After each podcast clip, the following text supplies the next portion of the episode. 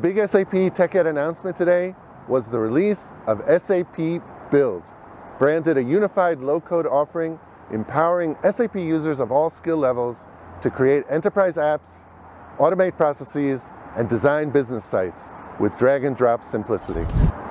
SAP Build is a combination of enhanced versions of SAP Build apps, what was formerly known as SAP AppGyver, SAP Build Process Automation, which includes the former Workflow Management and IRPA, and SAP Build Workzone, a unification of SAP Launchpad Service and SAP Workzone. Among the key enhancements, the SAP Build Lobby, a single place to create all your low-code artifacts from apps to processes to work sites. And a key feature of the SAP Build Lobby is that it lets you share your artifacts so you can collaborate on apps, processes, and sites with your colleagues. Visual Cloud Functions, enabling you to create data entities and server-side business logic so you can build full-stack apps. API-based triggers for SAP build processes, meaning that processes can be triggered by an API call and not just with a form.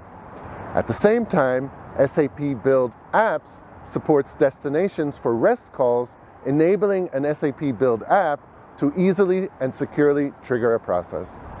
And Actions, which let IT package API calls so business users can incorporate them in their processes. We'll link to the full announcement in the description. Hi everyone. Great news! The SAP Business Application Studio got a major update and now uses Code OSS, the open source project that is also used to build Visual Studio Code. This comes with some great benefits. The overall dev experience improved, and one of the highlights is that you can now use extensions from the VS Code Marketplace in the Business Application Studio. And of course, the Business Application Studio now benefits from Visual Studio Code's updates too. Check out the blog post linked below to learn more about it. What a great keynote that was, given by Jürgen and the other developer advocates. For me, as the Apple Technologies advocate here at SAP, the highlight was the great emphasis of our amazing relationship with Apple. The adoption of the SAP BTP SDK for iOS, building beautiful native app experience for our customers and colleagues all around the world. It is wonderful to see new capabilities being built as I'm speaking right now.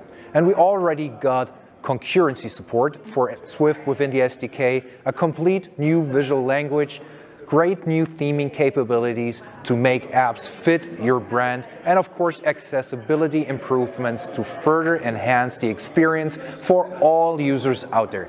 You can try out the SDK and all its capabilities today by visiting developers.sap.com and follow some of our getting started tutorials.